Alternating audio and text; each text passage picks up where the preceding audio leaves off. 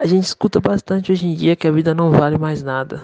Ela não vale os trocados, não vale um relacionamento, não vale uma amizade, não vale um trabalho. Você morre por literalmente qualquer besteira se for azarado o suficiente. E esse é o sintoma de uma sociedade doente, corrompida e à beira da insanidade.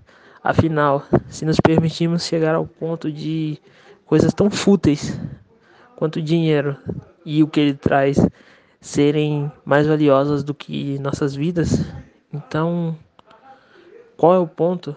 Qual é o sentido de ter consciência, culpa, arrependimento, ego e tudo mais, se deixamos tudo isso em vão apenas pelos prazeres carnais e pela busca incessante de seja lá o que a sociedade nos mande buscar. Às vezes é bom olharmos ao redor e percebermos que tudo, absolutamente tudo na sociedade só tem valor porque damos valor a isso. Se todo mundo parasse de acompanhar algum esporte, ele não teria mais valor. Se todo mundo largasse uma religião, ela não seria mais importante.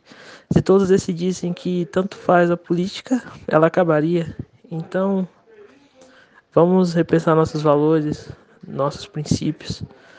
Numa sociedade que quer se dizer civilizada ou uma sociedade que busca evoluir enquanto sociedade, bem como seus indivíduos, uma vida não pode valer tão pouco.